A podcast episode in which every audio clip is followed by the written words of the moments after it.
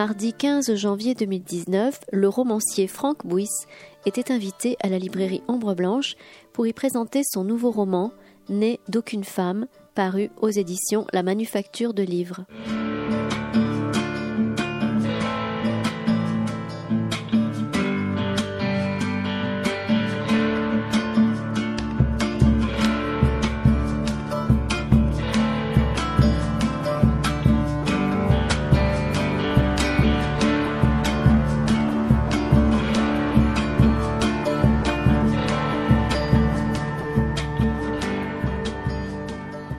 Bonsoir à toutes et à tous. Bienvenue, très heureux de, vous retrouver ce soir pour présenter euh, le, donc le tout dernier roman de Franck Bouys, donc Né d'aucune femme, publié à la Manufacture du, livre, euh, Manufacture des livres. Vous aviez failli euh, venir ici à Ombre Blanche pour le précédent roman, Glaise, que j'avais particulièrement aimé, mais ce n'était que partie remise et vous êtes là ce soir. Nous en sommes très heureux.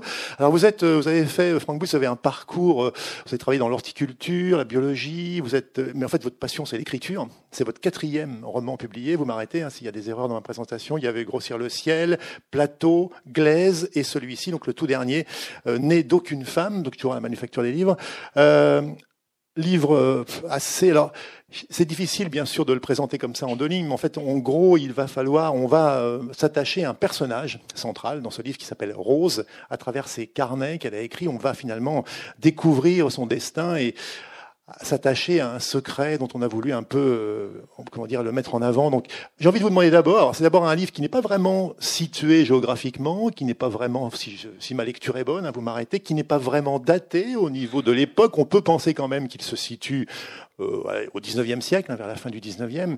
Euh, le précédent livre, Glaise, donc, euh, nous menait euh, donc en 14, en 1914. Vous remontez dans le temps. Est-ce que c'est euh, une volonté, une, une, envie consciente chez vous, Franck Bouy, cette idée de remonter dans le temps et surtout de, de moins peut-être situer géographiquement vos romans que les précédents, qui n'étaient pas pour autant très très situés, mais qui étaient quand même plus précis en termes de localisation géographique? Voilà, des questions qui vont nous permettre, et peut-être l'origine du livre. Est-ce qu'il y a une origine? Est-ce qu'il y a l'idée d'un livre la vision d'un personnage qui vous est un jour apparu. Voilà, des questions qui vont nous permettre d'entrer dans, le vif du sujet et donc d'évoquer ce magnifique roman qui s'appelle donc Né d'aucune femme. Je vous laisse la parole. Bonsoir. Euh, ça fait beaucoup de questions. Oui, mais ça, vous permet comme ça d'aller dans, plusieurs, euh, plusieurs euh, lignes. la naissance du livre. La naissance du livre, c'est alors, pour le coup, effectivement, c'est un livre qui n'est pas situé géographiquement. Il y a un indice. Il faut vraiment être perspicace et être du coin pour le. Mais c'est pas très grave. Donc, euh, l'idée, c'était en fait l'idée du conte. Un conte assez cruel, ma foi. Et donc, je voulais pas qu'il y ait je voulais pas qu'on s'approprie des lieux. Euh, euh, voilà. mais en fait, le, livre est né vraiment de, de, de l'enfance de l'enfance et de cette forêt dans laquelle j'allais me, promener gamin, et je continue encore aujourd'hui. Euh, ce monastère perdu au fond d'une petite vallée, un monastère du XIIe siècle, euh, comme si le temps s'était arrêté, ça n'a pas bougé, c'est assez hallucinant. Et quand j'étais gamin, je me souviens que. Alors, c'est un, un, monastère qui d'où partent énormément de souterrains. Parce qu'en fait, pendant la guerre de Cent Ans et plus tard, les, les pillards venaient régulièrement brûler, etc. Et puis les, donc les moines partaient, c'était chartreux, ils partaient par les souterrains et ils revenaient après reconstruire. Et en fait, quand j'étais gamin, il y a un truc assez particulier quand on s'en approche. C'est devenu aujourd'hui un, maison d'accueil spécialisée. Enfin, ça accueille des, des, des, des, enfants et des adultes handicapés. Et on entendait des voix en fait les, souterrains, ils ont, ils ont fait des d'aération, donc c'était très très étrange. Quoi. Et je pense que ça a alimenté comme ça une espèce de, de, de, fantasmagorie, comme ça, petit à petit, ça a dû travailler dans ma mémoire, je ne sais pas. Et ça a surgi comme ça, comme, comme tous mes romans surgissent, ça surgit un beau jour comme ça par euh, une espèce de conjonction entre euh, une émotion et souvent une révolte. L'émotion, c'était mon enfance, et la révolte, c'était Rose. C'était l'histoire de Rose. Voilà. Euh, alors, euh, ça, comment, comment démarre ce livre? Puisque c'était aussi une, question. Sans rien dévoiler du livre. Alors, on peut effectivement, il n'y a pas de voiture, il n'y a pas donc on, se situe euh, en amont du XXe siècle. Alors à vous de choisir.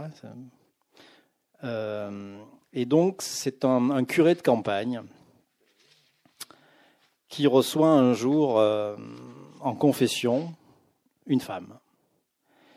Et il connaît la voix de tous ses paroissiens, lui. Et cette voix-là, il ne la connaît pas. Donc il est troublé déjà par cette, euh, le fait qu'il ne connaît pas cette voix. Et cette femme lui fait une demande très, très étonnante. Elle lui, elle lui demande, elle lui dit que on va venir le chercher pour aller bénir le corps d'une femme à l'asile proche, donc l'ancien monastère, et que quand il sera seul avec le corps, il faudra qu'il soulève la robe de cette femme et qu'il récupère des cahiers. Parce qu'elle, elle ne peut pas les récupérer étant donné qu'on la fouille systématiquement à l'entrée et à la sortie. Voilà. Et ces cahiers, euh, ce sera l'histoire de Rose. Ce, sera ce seront les cahiers de Rose. Une gamine de 14 ans qui, au début, enfin, sait pas très bien lire et écrire, pas très bien écrire, etc., mais qui est extrêmement observatrice et intelligente et qui va comme ça se fabriquer son propre, son propre lexique, sa propre façon de parler, etc. Donc c'est un roman polyphonique, mais la voix principale, effectivement, c'est la voix de Rose. Mais euh, en contrepoint, vous avez la voix d'un autre personnage qui est un palefrenier euh, d'un château, Edmond. Vous avez la voix de Gabriel, donc, qui est le curé. Et vous avez euh, deux voix à la troisième personne qui sont le père et la mère de Rose. Le père s'appelle Onésime. Onésime. Et la mère n'est pas nommée, elle s'appelle elle. Oui, justement, pourquoi ça? La mère n'est-elle pas nommée? Je me suis posé la question. Je ne sais pas. Vous ne savez pas ouais, C'est une réponse. Elle s'appelle Elle. Je n'ai pas pu la nommer. Je ne sais pas pourquoi. Ce personnage de Rose, il, donc il, est vraiment, il est arrivé, on l'a bien, bien, compris. Il a, il, a un peu entraîné avec lui, si j'entends bien ce que vous dites, euh, Franck Bouy, c'est un peu les autres personnages qui sont venus en contrepoint. C'est que ce sont d'assez courts chapitres où chacun euh, prend euh, la parole tour à tour, si je puis dire. Et ce personnage, ce choix justement de l'âge de Rose, 14 ans, qui est un peu finalement à la frontière, elle quitte l'enfance en quelque sorte et elle, commence euh, timidement à rentrer dans l'âge adulte. Qu'est-ce qu'il, pourquoi ce choix de, cet âge-là? Qu'est-ce qui vous permettait de peut-être de dire, d'écrire, de, démontrer Je ne sais pas. Peut-être que j'étais pas assez, peut-être que j'étais pas allé assez loin avec Joseph dans à qui on vole son adolescence. Enfin, c'est la guerre qui lui vole son adolescence. Et, et, peut-être que j'ai voulu aller plus loin, je ne sais pas, avec cette, euh, ce, destin de, petite femme euh, à qui on vole son enfance aussi et son adolescence, à qui on a volé son enfance et à qui on... je ne vais pas utiliser un adjectif qui pourrait vous mettre sur la voie, mais euh, voilà. mais oui, peut-être que j'ai exploré ça aussi. quand j'écris un livre, je ne sais pas ce que je fais. Ouais je, comme disait Giono, il disait euh, on écrit comme on est, et ce qu'on est, on ne sait pas. Alors on, écrit. et, donc, après coup, par contre, les lecteurs, souvent les retours des lecteurs, me, font poser des questions. Et, en fait, ces quatre livres-là, ils forment un tout. Depuis Grossir le ciel, Plateau, Glaise. Euh, à chaque fois, ils sont différents dans la forme narrative, mais ils forment un tout j'ai compris en fait que j'avais exploré la figure du mal depuis Grossir le ciel, euh, avec Plateau, avec un personnage qui était un chasseur, et puis avec Valette d'Anglaise, et puis là avec euh, ce maître de forge, et que j'ai exploré aussi la, confrontation entre le mal et la féminité. C'est-à-dire que la féminité, autant le, mal s'enfonce, autant la féminité euh, surgit en fait de livre en livre. Et ça, c'est pas conscient. C'est pas conscient, mais c'est là. Puisque là, le personnage, effectivement, le, premier, Grossier le ciel, était très masculin. C'était deux personnages, deux vieux bougons dans les Cévennes. Plateau, on avait deux personnages de femmes. Euh, c'est les hommes s'en vont. Donc, c'est août 14. Et alors là, euh, oui, c'est elle qui raconte son histoire et c'est elle qui bouleverse. Enfin, qui a une vie euh, qui est bouleversée par plein pour plein de raisons, mais qui va bouleverser beaucoup d'autres vies par ces simples cahiers. Et puis l'idée, euh, il y, a cette idée aussi qui, que j'aime, enfin que, que, j'aime beaucoup aussi, c'est l'idée de la rédemption par l'art. Dans tous mes livres, il y a cette idée-là. Il y, a, il, y il y Georges avec ses bouquins dans sa caravane dans Plateau, il y a euh, le petit Joseph qui sculpte le soir en se planquant dans une cave, qui fait des petits animaux en, terre cuite. Et puis il y, a, Rose et les mots. Les mots qui sont travaillés, qui sont vous parlez de l'écriture, parce que c'est vrai que c'est un livre. Alors, très honnêtement, je l'ai pris, je et puis on, est, happé. Hein. Dès le début, euh, on est embarqué, et après, on n'a qu'une envie, c'est de tourner les pages et d'aller au plus vite. Savoir. Le lecteur est surpris, vous, avez, vous êtes capacité, justement, par des courts chapitres, à nous surprendre, avec ce roman polyphonique, comme vous l'avez très bien dit. Ce que j'aime particulièrement, mais il y a énormément de choses, il y a des phrases parfois très, très courtes, hein, très simples, qui sont percutantes, c'est la manière dont vous travaillez les, dialogues. J'en parlais justement avec, euh, Kim, qui, est, libraire ici même. Ces, ces dialogues qui sont enchâssés dans le texte, une sorte d'indirect, de style indirect libre qui permettent, ça c'est très difficile à, faire en plus, à écrire. Je, je, me souviens plus dans les précédents, si vous, peut-être que vous abordiez déjà ce, il y a peut-être plus de, dialogue dans les précédents. Et là, vraiment, vous êtes travaillé cette matière des mots. Vous venez de parler des mots, et donc ces espèces de, de réflexion, de, de, conversation intérieure des personnages aussi. Et ça, c'est, on, le sent quand on lit. Euh, on imagine que vous avez dû quand même euh, beaucoup travailler pour arriver à ce résultat, euh, Franck Bouis. Ou peut-être que vous est venu comme ça naturellement, avec votre talent. Mais... Pas du tout. Été un travail euh, énorme justement pour. Euh, en fait, je, je, le disais l'autre soir, j'ai prêté ma main droite aux autres personnages et à, Rose, je lui ai prêté ma main gauche. Et au début, je savais pas bien écrire moi avec ma main gauche. C'est compliqué d'écrire avec sa main gauche quand on est droitier. Et, et, en fait, elle m'a guidé. Et puis, euh, donc, c'est vraiment elle qui écrivait. Et une gamine de 14 ans qui vient de, de, de, son coin paumé euh, des Landes. Alors, c'est pas les Landes, hein, c'est le lieu-dit qui s'appelle les Landes. Voilà.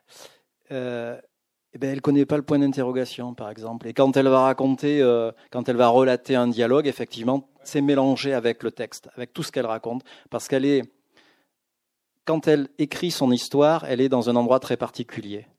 Et il y a une espèce de frénésie que j'avais moi aussi quand j'écrivais.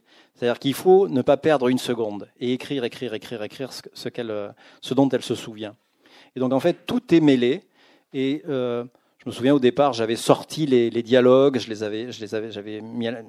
J'ai dit mais non, c'est pas possible. Donc je les ai remis et j'ai travaillé de façon à ce que je les lisais à voix haute. Je lisais les textes à voix haute de façon à ne jamais me perdre, donc à ne pas perdre le lecteur forcément, pour que tout ça, ça coule en fait, comme si c'était un, une espèce de ou un flux, une rivière comme ça, que ça coule euh, naturellement. Et voilà, j'espère que ça marche.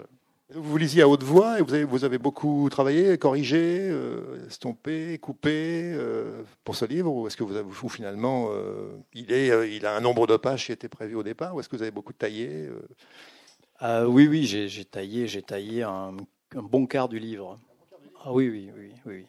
Notamment dans les dialogues, oui, effectivement. Mais pas dans les dialogues de Rose dans les autres dialogues. Dans les... Enfin, je travaille. Euh, je travaille. Euh, on me dit toujours, mais quand, est-ce qu'on sait qu'un livre est fini? Ben, Quand je suis épuisé. C'est-à-dire quand je peux plus. Quand physiquement, je peux plus. Je me dis, c'est fini, voilà, c'est terminé, ça sera, ça sera un, échec acceptable. C'est vrai pour chaque roman Oui, oui, oui, chaque roman. Euh, et puis voilà, c'est, j'ai la, la littérature, pour moi, c'est quelque chose qui se. Enfin, les livres se répondent. Enfin, ce sont des passerelles pour passer d'un livre à l'autre. Euh, donc, moi, je m'arrête quand je me dis, ouais, c'est ça. C'est-à-dire, je, suis allé au bout de mes intentions, au bout de mon obsession. Je voulais le dire comme ça. C'est fini. Maintenant, on verra euh, suite au prochain numéro. Mais, euh, mais j'ai fait quand même six versions de ce bouquin. Voilà, je l'ai réécrit six fois. Quand je dis réécrit, c'est réécrit, quoi. C'est donc c'est c'est un, truc, c'est une obsession permanente. Tant que j'étais dans l'écriture de ce livre, j'étais habité, mais en permanence, par, euh, par ces personnages, par Gabriel, par Rose, par. Euh. Donc jusqu'à ce que, jusqu'à que j'ai la musique, la musicalité de chaque voix, la, que les mots soient à leur place pour que je perde jamais le rythme, je travaille, je travaille, je travaille. Il y a le premier jet au départ, qui est une espèce de, voilà, de, de pâte à travailler après pour que ça devienne quelque chose de. Euh, un objet littéraire, quelque chose qui me. Et puis, et puis euh, l'idée aussi de faire quelque chose que j'ai jamais fait. Ça, c'est un truc. Euh, mais c'est pas conscient non plus. quand, au, départ, quand j'ai commencé à écrire l'histoire de Ross, c'était un roman classique, chronologique, avec. et puis Gabriel est arrivé, Edmond est arrivé. Le, le, le, garçon au départ, l'enfant et l'homme sont arrivés aussi, on ne sait pas, on sait pas qui ils sont, etc. Voilà. Et j'aime beaucoup les livres où quand on se dit, quand on, quand on termine le livre, on se dit, ah, il faut que je relise le premier chapitre. C'est exactement ce qu'on se dit avec. Euh, bah oui. ça, vous avez réussi votre pari là. Parce que les petits, les petits cailloux et ces deux trois petits cailloux, mais euh, une thématique importante aussi du livre, je trouve, c'est parler de, justement de. On voit, il y a le, il y le palefrenier, il y a son fameux Edmond dont qu'on a évoqué. Euh, il y a le rapport aussi à l'animal, important, je trouve aussi dans ce livre, le rapport entre l'homme et l'animal, et avec les chevaux notamment, puisque voilà, il y a une scène très importante du livre aussi autour d'un cheval, on ne va pas en dire plus, mais euh, vous, vous, y tenez particulièrement à cette thématique du rapport de l'homme et de l'animal, de la force peut-être. Euh, et puis finalement, il y a un, thème qui prend une résonance euh, actuelle très forte, ces rapports importants avec l'animal. Finalement, c'est toute époque, c'est universel et c'est intemporel. Oui, cette idée dans ce, dans ce monde-là que je connais, que je, je, viens, je viens de là, hein, je viens de ces, de ces endroits un petit peu où il y a encore quelques, quelques Indiens. Euh, c'est l'idée shakespearienne de la nature, c'est-à-dire que tout est au même niveau. L'humain, l'animal, la nature, l'arbre, etc., le végétal. Voilà. Et donc, effectivement, l'animal est tout aux, là, effectivement, euh, et, Janus ont un rôle fondamental, rôle fondamental dans le bouquin, mais comme, euh, comme, comme le monastère, comme tout ça, c'est interdépendant, c'est une espèce de une espèce de monument que je construis, mais où, les, les, pierres sont, sont, parfois organiques et, et où, les, où les, les, organismes sont parfois minéraux. D'ailleurs, à la couverture, on a l'impression que c'est une statue. Oui, oui, c'est qui euh, C'est une piéta. Cette idée de couverture, c'est vous C'est avec votre je éditeur Je suis assez fier de moi. C'est chouette, c'est vrai que c'est. et, de mon, et de mon éditeur, qui est là. Pierre oui. Ouais. On avait, on avait, oui, on a, on a longtemps cherché, on avait fait plein de projets. D'ailleurs, le, les premières épreuves, c'est pas cette couverture. Et je les ai tannés pendant des longtemps. Je leur disais, mais c'est pas rose, c'est pas rose. Et j'ai cherché, j'ai cherché, je suis tombé sur cette photo d'une photographe tchèque qui s'appelle euh, Sarah Sotkova. C'est un autoportrait, c'est elle. Et j'ai dit, ouais, c'est ça, c'est elle. Et donc là, branle-bas de combat, la je, je, salue la réactivité de mon éditeur, de, de Marianne Lacoma aussi, du graphiste, qui ont fait un boulot de malade pour contacter la photographe qui était qui était qui est pas française donc dans son pays, euh, elle, est euh, tchèque, oui. Euh, pour faire un, projet rapide pour faire des épreuves, etc. Donc voilà. Et c'est vachement important pour moi en fait que l'écrin soit soit que j'ai besoin, quand je défends un livre, euh, voilà, il faut que l'écran soit aussi euh, fasse partie de l'imaginaire du livre, de tout ce que j'ai mis dedans. Il ne faut pas que ça soit à l'extérieur du livre. Donc euh, voilà, je suis vraiment, je, je, trouve cette photographie magnifique. C'est une piéta, c'est un, alors, on parlait justement des personnages féminins, vous creusez ce, sujet, ce thème, puisqu'on va retrouver donc ce Rose qui a 14 ans, qui est un peu à la frontière, je l'ai dit, entre l'enfance, l'adolescence et l'âge adulte. Euh, mais moi, on peut lire ce livre aussi, aussi un, un livre, comment dire, féministe peut-être, allez j'ose le mot, euh, le combat des femmes, l'identité, elle est finalement, cette Rose, elle incarne aussi cela, elle incarne aussi cette, euh, finalement le salut, il va venir, euh, il va venir d'elle. Enfin donc voilà, je pense qu'il faut quand même le souligner, l'insister. En quelque sorte, c'est un roman qui, qui, nous plonge, on peut penser à la fin du 19e siècle, mais qui, voilà, de toute époque, trouve des résonances très actuelles et très contemporaines, je trouve, ce, fameux né d'aucune femme, Frank Boyce. Qu'est-ce que vous en pensez? Ah ben oui, je pense que c'est très très très très actuel, très contemporain.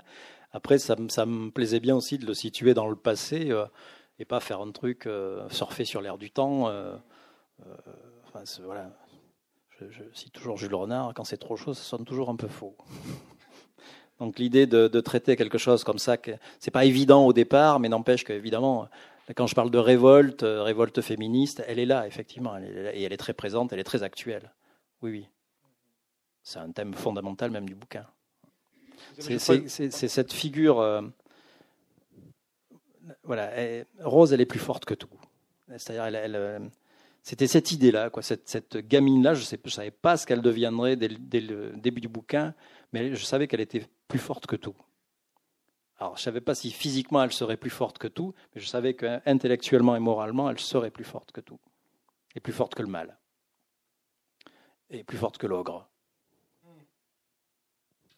Vous savez, euh, quand vous commencez à écrire un livre, un petit peu où vous allez au niveau de la construction globale du roman? Parce que c'est vrai que le roman est très bien orchestré, on l'a déjà dit, bon, il, est polyphonique, il y a plusieurs personnages, mais il y a cette idée, donc, le, Gabriel, l'ecclésiastique au début, là, qui va donc euh, récupérer ses carnets. Mais comment arriver justement à, fondre tout ça en une histoire très cohérente? Et avec ce, cette, tenu en haleine du lecteur. Et vous savez où vous allez euh, très précisément Ou est-ce que, à mesure que le livre s'écrit, euh, vous vous surprenez vous-même et peut-être que des personnages qui avaient moindre importance vont prendre le pas sur d'autres? Comment est-ce que le, processus d'écriture se, fait, euh, Franck Bouis J'ai aucune idée de, ce que devient le livre, la page d'après. Voilà, voilà. J'ai un personnage au départ, voilà, j'avais ce personnage de gamine, mais je sais pas. Le livre s'écrit il s'écrit euh, pas tout seul, mais euh, je, j'ai l'impression d'être une enveloppe qui accueille comme ça des voix. Et je les écoute en fait, euh, et, je, je, je, mets, par écrit en fait ce ce qu'ils me disent. Et parfois c'est, parfois c'est dans la continuité comme ça. Après il faut retravailler pour que ça devienne cohérent justement et qu'on ait donc on ait l'impression que ah c'est vachement bien construit, ça devait avoir un plan formidable. Non, zéro plan, zéro plan.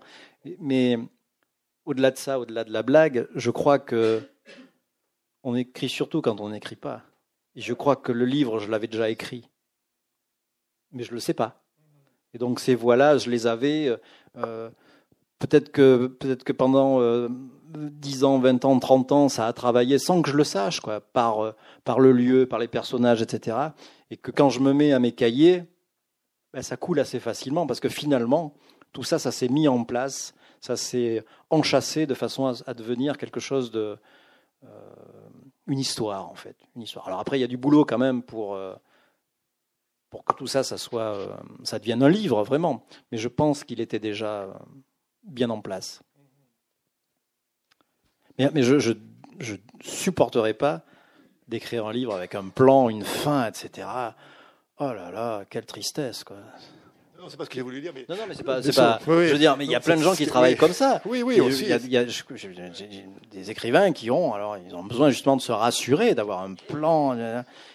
Et, euh, et moi, si, si j'ai un plan avec la fin et tout, mais quel est, quel est l'intérêt d'écrire le livre? Comme, comme vous le dites, j'ai besoin de me surprendre, j'ai besoin de me, de me mettre dans la, dans la galère, quoi, de ne pas savoir comment je vais m'en sortir, comment, et puis de, de, trouver des.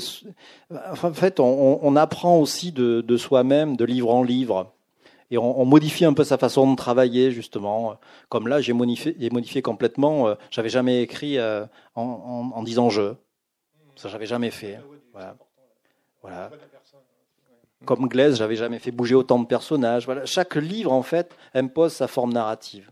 Ce choix en disant je, justement, il est venu, euh, quand vous avez eu l'idée des, carnets euh, de Rose, il est venu spontanément, euh, naturellement, ou vous êtes posé beaucoup de questions Vous avez commencé à écrire peut-être en employant le il, ou est-ce qu'il est venu naturellement, directement? Ah non, Rose, c'était toujours je. Au, départ, c'était je. Ouais, ouais, c'était elle qui parlait. Il y a pas, Gabriel aussi, il n'y a aucune hésitation. Il n'y a, que Edmond qui est arrivé plus tard, parce que je ne le connaissais pas. Je ne savais pas qu'elle irait là-bas. Donc je ne le connaissais pas. Donc il s'est présenté gentiment et je pouvais entrer. C'est le cas de pas mal de vos personnages, ils se présentent à vous comme ça gentiment et vous les faites rentrer. Pas toujours. Pas toujours. Des fois, ils ne frappent pas. Si je vous posais la question sur l'idée de, pas du plan, mais de la fin, c'est que vous avez dit à un moment donné, vous saviez quand même que Rose allait traverser des épreuves et qu'elle en sortirait. Vous aviez quand même une idée, voilà, du. Mais c'est vrai que il y a une ultime, ce qui est très fort chez vous. Enfin, c'est vrai qu'il y a une ultime révélation finale. Enfin bon, dernière page. c'est hallucinant. Dernière ligne, presque. Dernière ligne même. Bon, enfin voilà. Bien sûr qu'on va s'arrêter là. Mais donc, c'est très très fort. moi, ça m'a vraiment bluffé parce qu'on s'y attend absolument pas en plus. Hein. On est complètement baladé pour le coup. Enfin, le lecteur est. Je vais faire un aveu, je m'y attendais pas non plus. Je m'y attendais pas non plus et c'est très troublant en fait parce que dans, quand on parle de construction, c'est que j'avais mis des éléments au début du livre qui, font écho à ce que vous dites. Et à la, et, euh, la fin, cette dernière phrase, je l'ai eue à la sixième version en fait c'est devenu évident. C'est-à-dire le destin de Rose, c'était celui-là. Ça pouvait pas.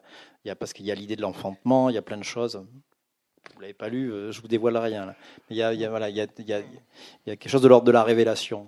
Donc, mais je n'en savais rien.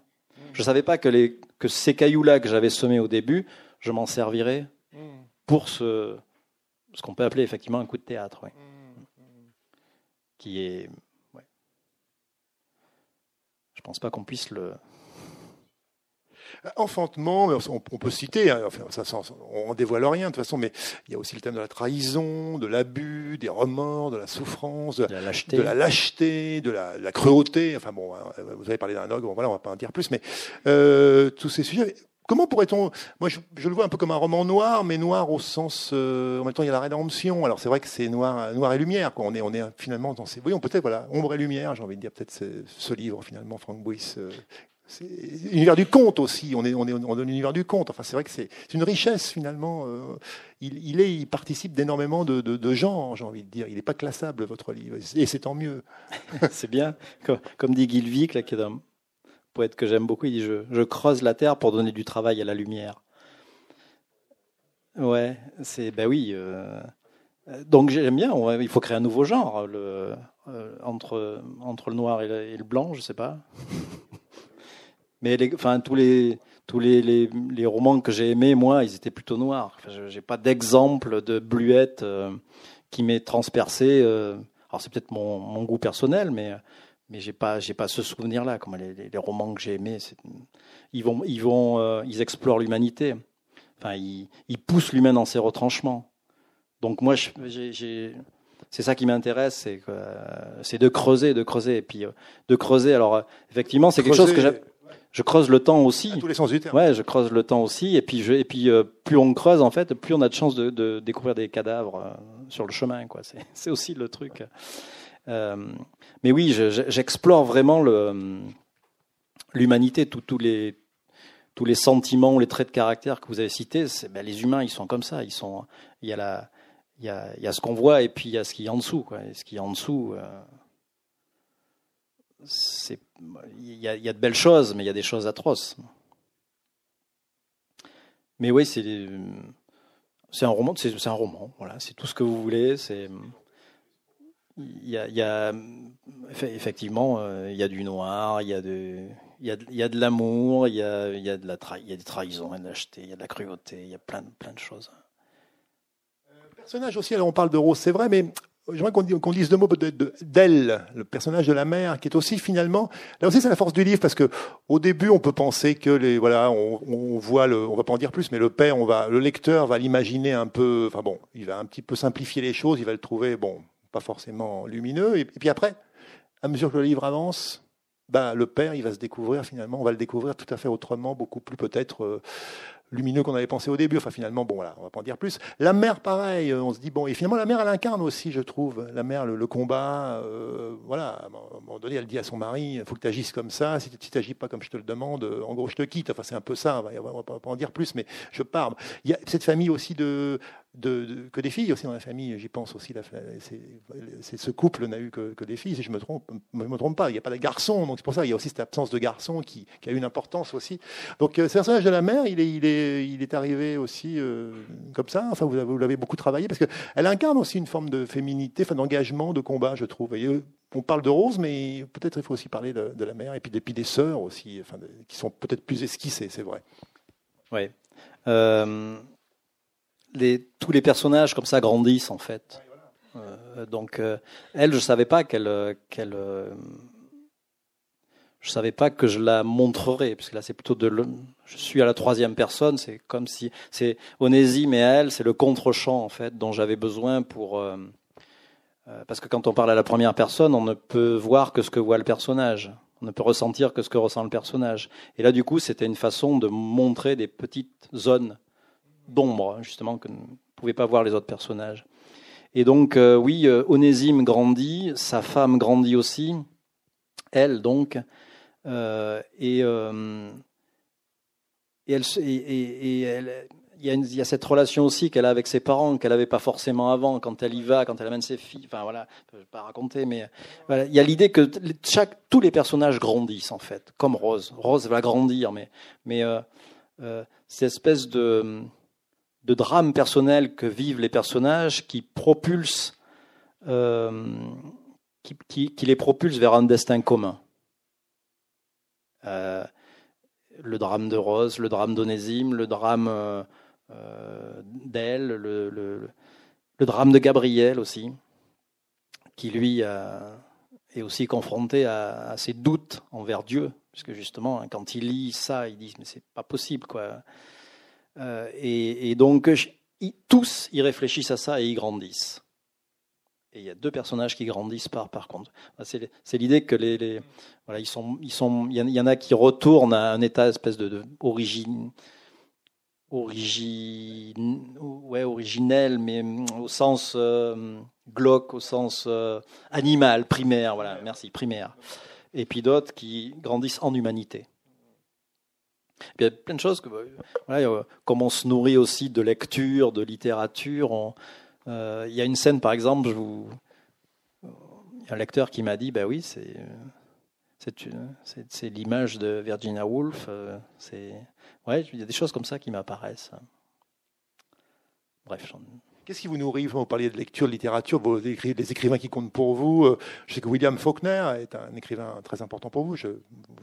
On pouvait plus le rapprocher encore plus, je trouve, avec euh, le précédent, Glaise, hein, qui était peut-être encore plus faulknerien, peut-être si, j'ose dire.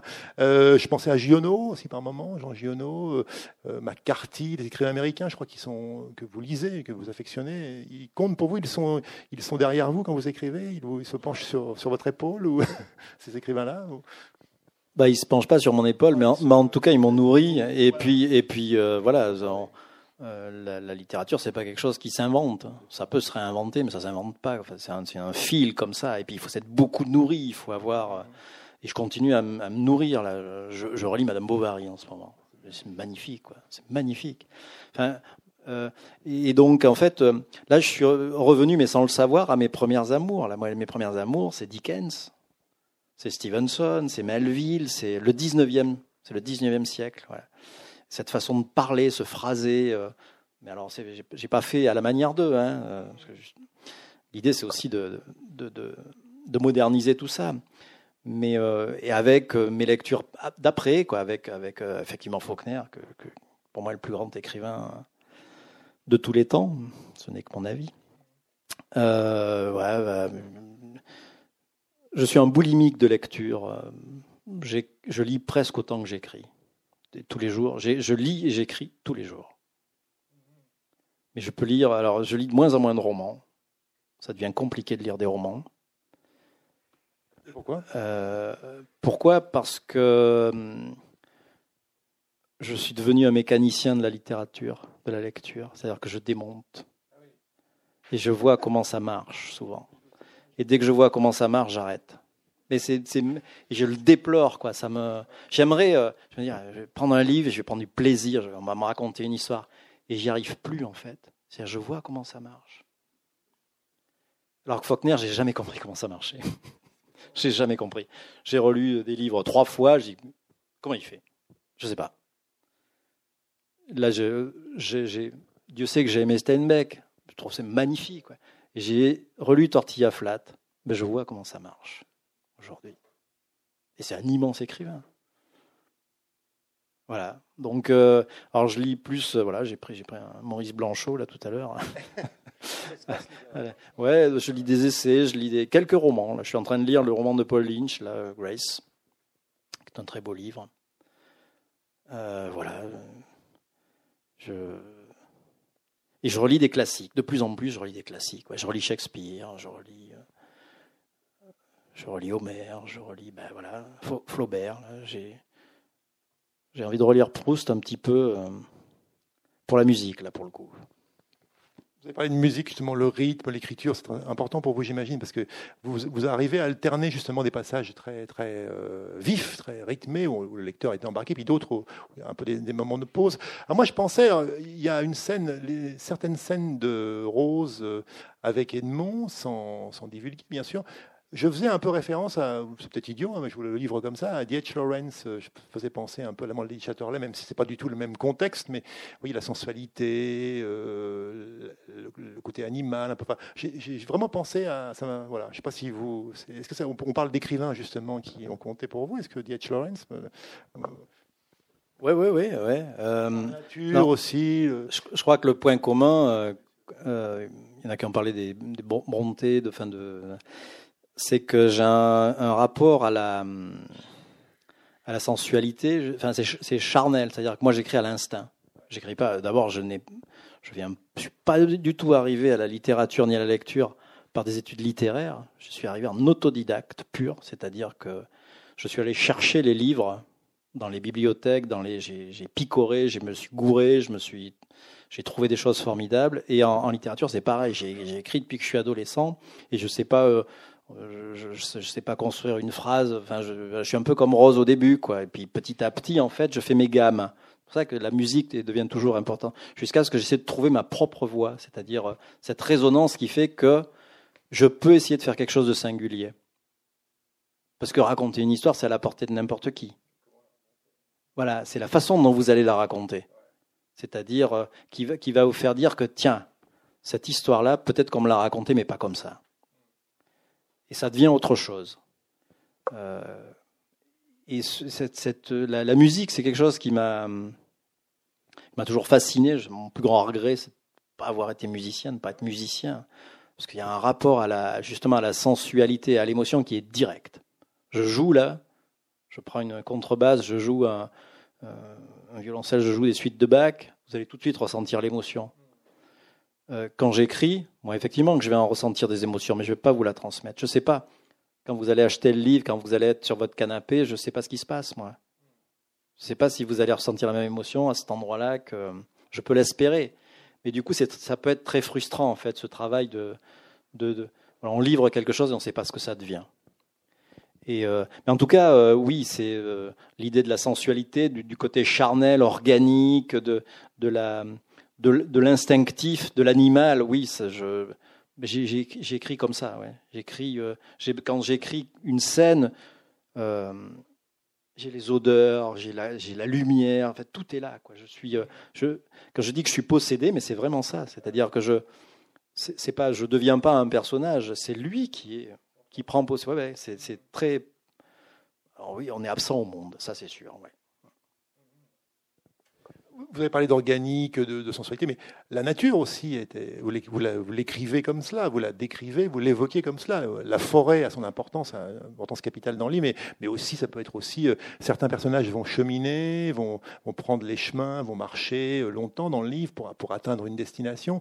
Et il y a vraiment, euh, on est au cœur des, problèmes. Enfin, vous, avez parlé de l'ombre, du soleil, mais ça va être aussi la boue, les sentiers, enfin le côté les, feuilles, les arbres. Enfin, tout est vraiment. Pour le coup, l'organique, il est là aussi. Il n'est pas seulement que dans la sensualité, dans, dans l'émotion euh, qui ont trait au personnage. Il est dans la, dans la nature elle-même. Pour le coup, vous avez une écriture incarnée, mais au sens euh, voilà, qui incarne, qui, fait ressentir, qui fait, qui vous prend au trip, quoi, en, tant que lecteur, je veux dire. D'ailleurs, j'écris sur des carnets. Ah, oui, sur des carnets. Donc, un carnet, c'est bien. Tout le temps sur les carnets uniquement? Euh, oui, oui, oui, oui, oui, toujours. J'ai jamais changé de, de façon de faire. J'ai essayé, hein, parce que je gagnerais du temps finalement. Taper sur un ordinateur directement, ça marche pas. Quand je parle de, côté sensuel, charnel, j'ai besoin que ma main tienne toujours le même stylo, que j'ai le même type de, de, cahier. Euh, j'ai besoin du bruit du, de la plume sur le papier. J'ai besoin de, de la couleur. Tout ça, c'est j'ai besoin de l'odeur du papier imprégné de tabac. C'est un truc. Euh, c'est comme si je montais dans un véhicule qui m'amène à l'écriture. Ouais. Mais c'est ça, c'est vraiment voilà, tout, tout, est en place. On peut y aller, on peut monter. c'est parfois difficile d'en descendre. Ça, c'est parfois un petit peu plus compliqué. Euh, mais oui, la nature, en tout cas, la, la, la, nature, elle est... mais la nature, c'est un, je la vois un peu comme une, euh, comme une suite de signes, en fait des traces, le soleil, etc. C'est comment euh, humaniser la nature et comment euh, euh, naturaliser l'humain. Que tout ça, c'est toujours cette idée-là de que tout ça, c'est mêlé. J'aime beaucoup cette idée que tout est, c'est un tout. Et donc là, et, la métaphore, c'est quelque chose qui m'intéresse beaucoup, mais, mais de justement de ce que ne voit pas c'est-à-dire, moi, je vais voir les choses, mais vous n'allez pas les voir de la même façon. Je cite toujours les, les meules de foin de Van Gogh. Hein. Ce pas des meules de foin qui existent dans la réalité. Ce sont les meules de foin de Van Gogh. Et elles, elles m'évoquent dix mille fois plus d'émotions qu'un peintre très précis qui va me peindre à la perfection des meules de foin. Vous voyez ce que je veux dire? Donc, euh, il y, a ce rapport-là avec euh, imposer quelque chose, une vision, quelque chose qu'on n'avait pas vu. Une lumière, euh, des ombres, etc. Vous avez évoqué, je crois, au début de l'entretien, l'univers du conte. Je crois que vous l'avez cité. Est-ce que c'est, il est vraiment primordial pour vous cet univers du conte dans ce livre? Il est, premier. Il est, on pourrait le qualifier comme une sorte de conte, euh, ce livre, ou est-ce qu'il a des dimensions? Sont des journalistes plutôt qui en, ont parlé, mais, mais c'est vrai que euh, j'explore la, la, figure de l'ogre, hein, vraiment. Il y a l'ogre qui apparaît. Euh, qui apparaît dans Plateau, puis dans, puis d'Anglaise, et qui là, et euh, voilà, c'est un, combat à mort. C'est un combat à mort que je mène contre l'ogre, avec Rose est là aussi. Enfin, il y a un truc. Euh, je, alors pourquoi, je sais pas. Alors c'est effectivement donc l'idée du conte est, paraît assez évidente. Puis euh, bon, il y a des, il y a des résonances dans les thèmes aussi, mais c'est pas quelque chose de conscient au départ du tout mais ça fonctionne comme un conte. Aussi par le fait que c'est très intemporel, c'est très universel. Euh, là, on, va balayer à peu près tous les sentiments humains, ça je vous, garantis. Hein. Euh, et puis c'est vrai qu'il y a aussi cette euh, comment dire les replis les replis de l'âme humaine sont finalement parfois fonctionnent en résonance avec une certaine tension de la nature. Il y a, il y a parfois en effet un comment dire un, un parallèle qu'on peut évoquer, qu'on voit en tant que lecteur entre parfois des, moments très difficiles de tourment, de souffrance, et puis la, nature, qui se met un peu à l'unisson finalement du sentiment des, personnages. Enfin, ça c'est quand même assez, frappant. On ne lit pas tout le temps, mais ça peut être aussi euh, parfois euh, fonctionner en contraste complet. Enfin, vous jouez un peu comme ça avec ces, événements et avec ces, ce voyage perpétuel entre tension, entre mouvement, sentiment, euh, sentiment nature. voilà, c'est quand même assez frappant. Je pensais, on parle souvent du destin euh, on, dit, le destin de Rose dans le livre, mais moi je dirais que c'est l'histoire de Rose d'abord qu'il faut dire plutôt que le destin, parce que finalement, euh, le destin tendrait à prouver qu'on est marqué euh, dès le départ par une sorte de finalité qu'on ne peut pas contourner. Et, voilà, et en fait, vous, avez très bien dit, Franck Bouisque, justement, elle lutte, elle arrive à, voilà, elle est à fond, elle arrive à lutter, à traverser les, difficultés, les, les épreuves. Donc c'est pas vraiment un destin, c'est une histoire, tout simplement. Oui, le destin, c'est un mot qu'on utilise pour se rassurer, hein, pour justifier ses, choix ou ses non-choix. Mais comme disait euh, euh, François Jacob, seule la mort transforme la vie en destin. Je trouve ça imparable. Comme ça, l'affaire est réglée. Mais ouais, c'est l'histoire de Rose. Mais d'ailleurs, je dis toujours, moi, l'histoire de Rose. Hein. Ouais, c'est l'histoire de Rose. Et, avec, et, avec ses armes, quoi. Elle va, elle va la raconter avec ses armes. Euh, il y avait une autre question au début, non Je me souviens Non, non, par rapport à la nature avec les sentiments humains, ah souvent ils sont en phase, parfois pas tout le temps, ça, peut être aussi. Euh, ça, c'est aussi des résurgences de mes lectures euh, de Faulkner, de Schopenhauer. L'idée que, vous savez, Faulkner, they endured, ils enduraient, ils enduraient. Et l'idée que l'humain est l'idée positive, l'idée euh, que l'humain euh, est euh, vivant quand il souffre, c'est-à-dire qu'il il ressent quelque chose, et que entre quand on est bien, quand on est heureux, en fait, on s'en rend pas compte, on n'apprécie pas les choses, on n'est pas. il y a cette idée-là, quoi. Et donc la nature, elle, incarne un peu ça, cette espèce de de, de linéarité comme ça. Et puis c'est une espèce comme un comment on appelle ça là sur les les sinusoïdes. c'est un peu ça. Quoi. Donc c'est les, moments de tension, de, dramaturgie, etc. C'est les, pics quand, quand, le cœur bat, quoi, vraiment, et qu'on le sent battre. Et ça peut être aussi euh, euh, dans des moments euh, charnels, dans des moments très. mais c'est effectivement souvent quand l'homme souffre je ne vous ai pas posé la question avant qu'on commence, mais vous avez dit tout à l'heure que vous lisiez à haute voix euh, des passages quand vous écriviez. Est-ce que vous, aimez euh, lire des passages comme ça de vos propres livres en public ou euh, je vous aurais demandé peut-être de nous lire un extrait, peut-être pour que le public puisse entendre un petit peu et une idée un peu de l'écriture, du style. C'est intéressant d'entendre un texte, pas seulement d'en parler, si ça vous dit, si c'est pas du tout une obligation, c'est une proposition. Hein, pas, du tout... Ça, ça, me, ça me dérange pas. Oui, alors j'ai une façon de travailler qui est, euh, qui est très portée sur l'oralité, parce que pour moi, un texte, s'il fonctionne pas oralement, on peut recommencer. Hein, ça, ne, ça ne ment pas. Quand vous lisez un, passage d'un livre à, haute voix, si ça marche pas. Et, et, donc, par exemple, les dialogues, moi, je, je m'enregistre. Je m'enregistre et j'écoute. Et je retravaille jusqu'à ce que ça parle et que ça ne dise plus. Voilà. Et donc, voilà, je travaille, je travaille, je travaille. Euh, moins pour la, la, prose, je me la lis dans ma tête, plutôt. Et parfois, par exemple, l'histoire de Rose, là, comme tout est mêlé, j'ai beaucoup lu à voix haute. Et j'ai écouté la musique, voilà, pour, que ça. Qu'est-ce que vous voulez, un petit, un petit bout de, de l'histoire de Rose?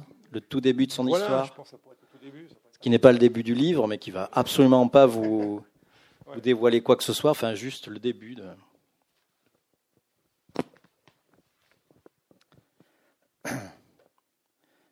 Tout est calme. Il n'y a plus de temps à perdre. Voilà. C'est temps de sauter dans l'eau froide. Mon nom, c'est Rose. C'est comme ça que je m'appelle. Rose tout court. Le reste n'a plus rien à voir avec ce que je suis devenu. Et encore, ça fait du temps que quelqu'un m'a plus appelé Rose. Quand je suis seul, que tout le monde dort, des fois, je répète mon prénom à voix haute, mais pas trop fort, juste pour m'entendre, de plus en plus vite. Au bout d'un moment, il n'y a plus de début ni de fin. Alors je m'arrête et ça continue dans ma tête, comme si j'avais démarré une machine du diable. Si on m'entendait, j'aurais sûrement droit à un traitement spécial et tout serait fichu par terre. Je pensais que ça serait plus difficile d'écrire. J'ai passé tellement d'années à attendre ce moment. J'en ai tellement rêvé. Je me suis préparé tous les jours à mettre de l'ordre, à trier mes idées, en espérant le moment où je pourrais enfin poser mon histoire sur du vrai papier. Et voilà que le grand soir est arrivé, celui où j'ai décidé de me jeter dans la grande affaire des mots. Sûrement que personne ne me lira jamais. C'est pas ce qui est important. Ce qui compte, c'est que pour une fois j'aille au bout de quelque chose sans qu'on m'en empêche. Je reculerai pas. Pour que ça soit possible, il a fallu que je croise Génie, une bonne âme, je parlerai d'elle plus tard. J'ai beaucoup réfléchi à ce que j'écrirais en premier, par quel bout démarrer. Évidemment, pas le vrai début de ma vie, un autre début, le moment où j'ai compris que je quittais un monde pour un autre sans qu'on me demande mon avis. Je venais d'avoir quatorze ans. Je vivais à la ferme avec mon père, ma mère et mes trois sœurs. Les Landes que ça s'appelait. D'ailleurs, ça doit bien toujours s'appeler pareil, étant donné que les endroits changent pas facilement de nom, même quand les gens s'en vont. On était quatre filles, nées à un an d'écart. J'étais l'aînée. Les filles valent pas grand-chose pour des paysans. En tout cas pas ce que des parents attendent pour faire marcher une ferme, vu qu'il faut des bras et entre les jambes de quoi donner son nom au temps qui passe. Et moi et mes sœurs, on n'a jamais rien eu de ce genre entre nos jambes. Si j'ai pas entendu mille fois mon père dire que les filles c'est la ruine d'une famille, je l'ai pas entendu une seule. Il se cachait même pas de nous, de nous quatre pour le dire bien fort, comme si on était seul responsable du malheur qui lui pesait, nous, ses propres filles, fabriquées avec son propre sang, et celui de ma mère, qui écoutait en tordant le nez, mais qui disait jamais rien, qui a jamais tenté de le contredire. Ou alors si c'est arrivé un jour, j'étais pas là. Merci beaucoup. Voilà, bah écoutez, merci beaucoup. Franck Bouis, donc né d'aucune d'aucune femme, donc à la manufacture de livres, magnifique roman, vous l'aurez compris, j'ai beaucoup aimé. Voilà, bah merci à votre attention, et puis donc euh, je vous invite à, voilà, et Franck Bouis est là pour dédicacer son dernier roman. Merci beaucoup. Merci à vous.